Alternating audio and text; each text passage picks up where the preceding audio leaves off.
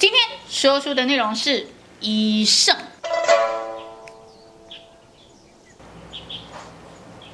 嗯，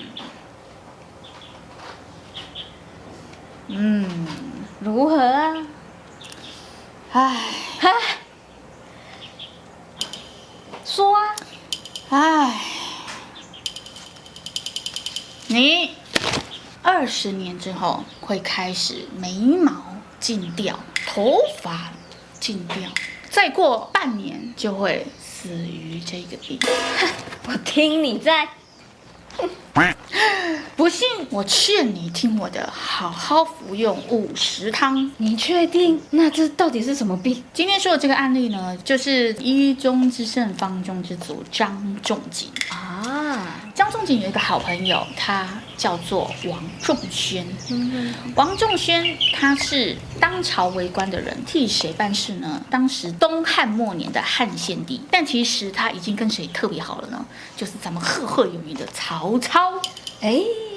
所以呢，他其实是曹操办事，因为当时曹操就是汉献帝的臣子嘛，他跟曹操也是超级好朋友。张仲景呢，上山采药的时候就遇到这个好朋友王仲宣，他就跟他说：“哇，王粲啊，王粲就是王仲宣的原本的名字。好，王粲啊，我觉得你最近看起来气色不好。”他说：“，我这么年轻，你却说我会气色不好？对啊，啊，而且我觉得你在二十年之后呢，你一定会眉毛都脱落，半年过后你就会。”死于这个病，所以我劝你赶快抓。他就开了一个方子给他，这个叫做五十汤，你赶快去服用这个五十汤，说不定还可以救你一命啊。嗯，那王仲宣就嗯嗯，好了好了，你是我好朋友嘛，好，那我那我 OK OK，我就回去再领药吧。半信半疑，几个礼拜之后啊，这两个好朋友就遇见啦。张仲景就说：“你是不是没有没有听我的话呢？”这王仲宣就说：“有啦有啦，我有喝了，好不好？你上次开那个啥汤我喝了啦。我觉得你一定没有听我的话，没有喝。好友啊，听我的话，赶快去喝。”再不喝就来不及了。王仲宣就说：“啊，我这么年轻，我的仕途正顺，我当朝为官的人，我身强体魄了，你居然正在揍我！而且呢，二十年最好是你有办法在这个时候预测。没有多久，果然王仲宣确实就是在二十年后眉毛脱落，头发掉光，然后半年后非常的准，一百七十四天，嗯，没了。那到底是什么病？”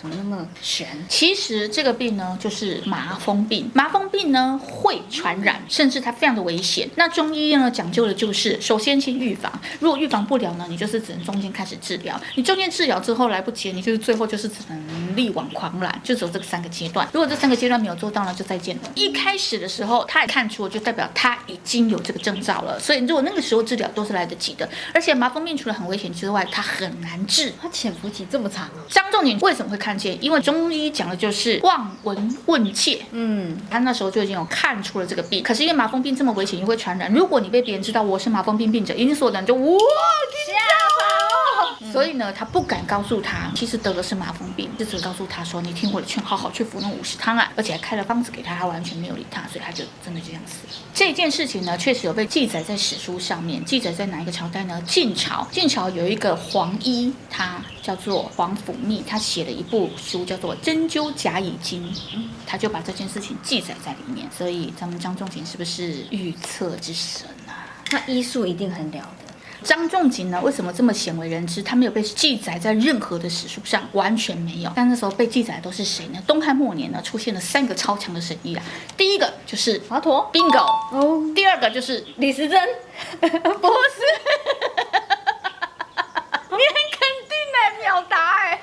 不是李时珍，就是咱们的主角啊！哦，然后第三个也挺有名的，只是说又鲜为人知，这个人叫做董奉。所以呢，这三个人在当时被称为建安三医。就是这样子来的。为什么那时候会出现这么多的神医，这么多的名医呢？因为好死不死，所有的天灾呀、啊、人祸啊、哦、大水呀、啊，全部都在那个时期发生。真的是时势造英雄。然后包括什么蝗灾呀、干旱呐、河水泛滥、倒灌呐、啊，全部都在那个时期。更可怕的就是都在烽火战乱。因为东汉末年就是赫赫有名的汉献帝，就是最后一个末代汉朝皇帝嘛，就被三国给瓜分，曹魏、刘。蜀。那时候曹操得到的就是华佗。华佗最厉害的是什么？他厉害的并不是跟张仲景相关的内容，张仲景最厉害的就是伤寒感冒的外寒的，就比如咱们之前所发生过的 SARS，比如现在的疫情都是跟呼吸道感染有关。所以我在想，如果现在张仲景还活着，咱们应该就得救了。华佗厉害的是外科啊，他是外科圣手啊，就引起了曹操的青睐啊，大家都觉得他就是神医，因为呢哪里不好他就帮你做直接做处理，外科手术很重要嘛哈。那没有想到啊，那是华佗被逼死了。关于这个故事，我们以后再跟大家讲哈。还好张仲景没有很有名，没有被曹操知道哈，不然可能又被继续又被曹操抓去医他的头痛病啊。张仲景为什么会成为医生呢？其实他从小就有一个偶像，这个偶像呢，也就是非常有名的神医，叫做扁鹊。扁鹊啊，他也是超级有名的神医。那为什么他把扁鹊当做他的偶像呢？因为他从小有环境可以念书，爸爸张宗汉是一个读书人，也是在朝为官，所以他从小就可以接触到很多很多的书籍。有一年疫病呢大爆发，为什么会大爆发？因为战争。你知道，只要战争就会尸横遍野，尸横遍野就一定会爆发疫情。嗯嗯，好，就开始到处传染病啊，什么疫病。这个张仲景家呢，其实是一个超级大的大家族。张仲景名字叫张基，字仲景。后来也有人称他为张长沙，因为他曾经在长沙当过太守。结果因为这个时候两百多个大家族全部有三分之二死于疫病。哎呦。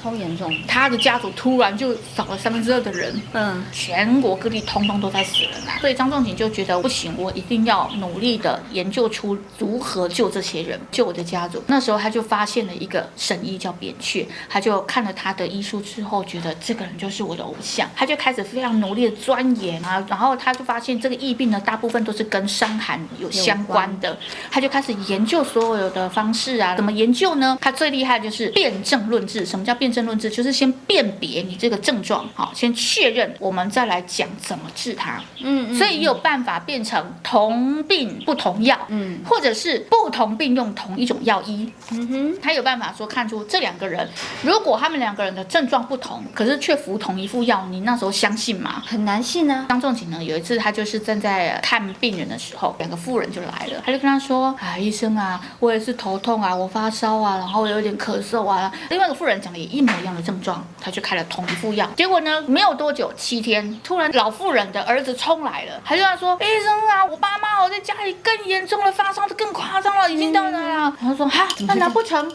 那个年轻的妇人也快要被我医死了吗？”啊，啪啪啪啪啪啪，他先去找那个年轻的来看看，他是不是跟那个老妇人是一样，被他医的不好。嗯，哎，这个年轻的呢，刚好正在拜拜。哎，神医神医，我康复了，我好了。张仲景就说：“哎，明明就同一副药，那为什么一个好，一个严重？”呢，嗯，他就赶快跑去这个老妇人家去看看她是什么样的状况。虽然是同样的症状，但是因为这个老妇人呢，从以前开始就是容易体燥虚热啊。但是年轻的夫人她年轻嘛，所以她就没有这样的体质。她就发现原来就算同一种病，你也不能用同一种药医，居然还是不同的药。最后一个事件就是呢，夫妻来看病，两个人都一起在哪个地方感冒了，所以呢，这个老妇人呢就跑来看病，看完病她想要直接抓两副药，一副。她自己吃一副好给她老公吃，省钱。她这样一次就可以医两个人，结果没有想到这个老妇人好了，老公更严重了，她就只好再把她老公带回来再看一次，才发现就算是同药也没办法医同样的病症啊。那其实真的就是要看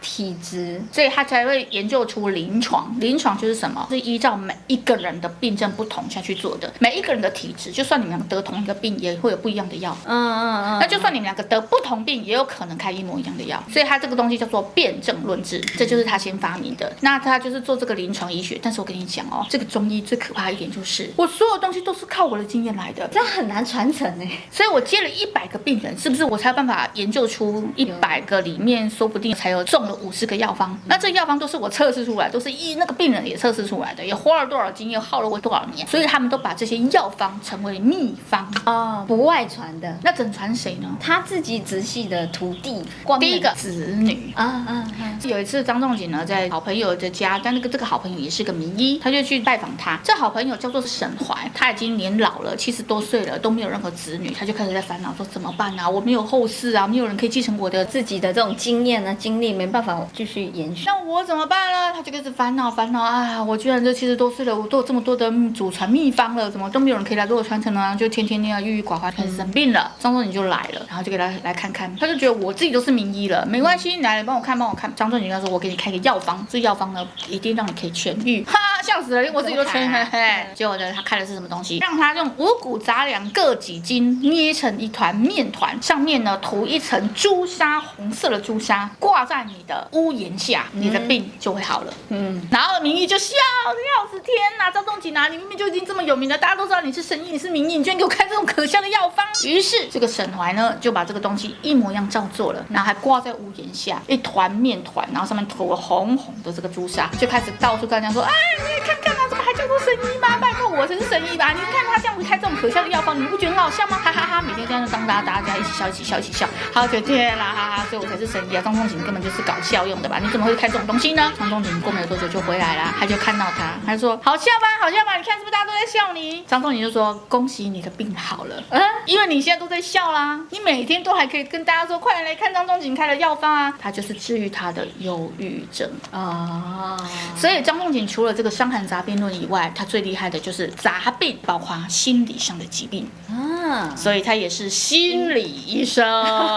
这么早开始就有这种，所以呢，他治好了沈怀的病之后呢，沈怀就才恍然大悟啊，原来是这样子啊，所以我是因为太抑郁了，抑郁而产生很多其他的疾病，就没有想到你让我开怀大笑，每天都这样嘲笑你之后，然后他一感动之下呢，他就问张仲景，我有这么多的医方，这么多药方才有这个状况啊，所以我现在是又想到这个问题，我是不是又生病了？张仲景就告诉他，你是名医嘛，你是前辈，我们一样同行，我们这个后辈呢，其实就是你的子女，你为什么不要把你的所有的秘方传给我们？那我们可以把你的秘方发扬光大。神怀一感动之后，他就把他毕生所学全部都给张仲景了。嗯，张仲景他厉害了，开始到处收集各式秘方、各式药方。他没有私藏，他就是救人的。为什么要私藏？所以他不如公开，所以铸成了《伤寒杂病论》十六卷。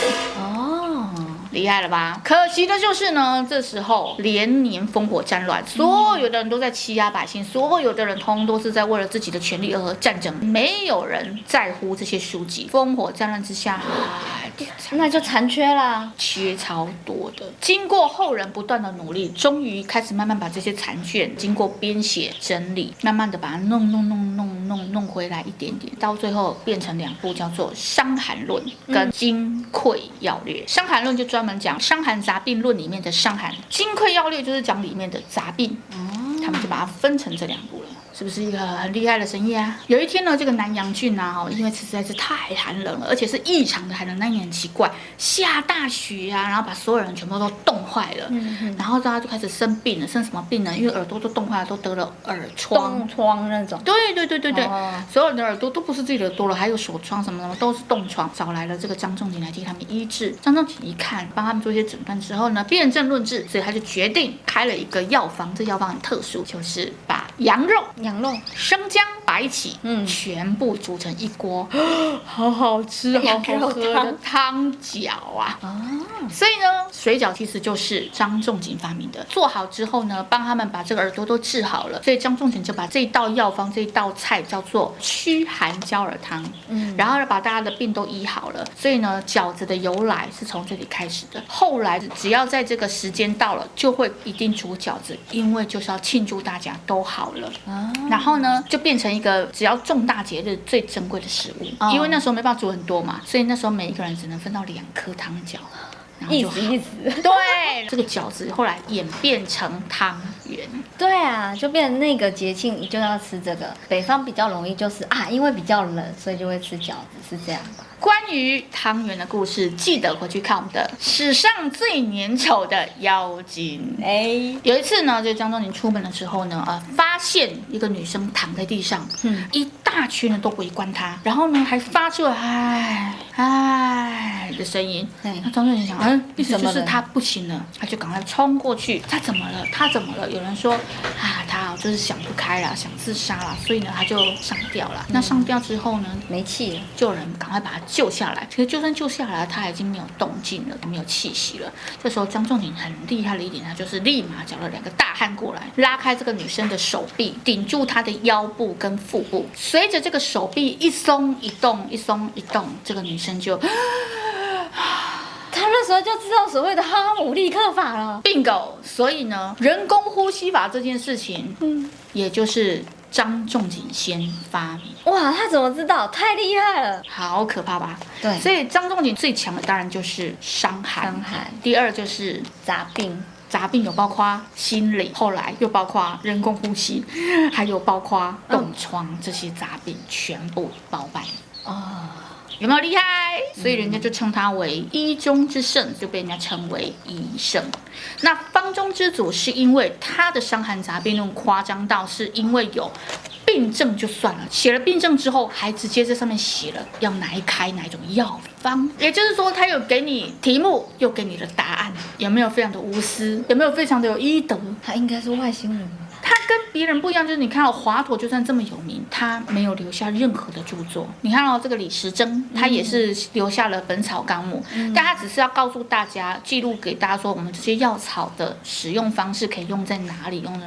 但他并没有正确解答说什么病用什么药，对吧？哦所以唯一就只有咱们的医圣张仲景啊，他是直接在上面记录了什么样的症状、什么样的病用什么药，你就可以直接看着它的内容，符合就用吧。啊，这就是他非常非常精准的临床的辩证论治的答案。那那一本书有没有可怕了？真的好棒哦，就直接用了，然后完全有效。哦，那刚刚不是跟你说张仲景呢？他又被人家称为江长沙，是因为他当过长沙的太守。太守是官呢，那为什么他可以当官呢？因为那时候汉武帝虽然一开始是使用科考的方式，但是后来他们发现，其实这个仁义道德跟品性道德、人品是更重要的。所以他们在地方官的时候，都用什么方式推举呢？并不是用科考，不用考试的哈。难不成选举哦？选举投 投票哦，类似的。哎呦，这个方式叫做举孝廉。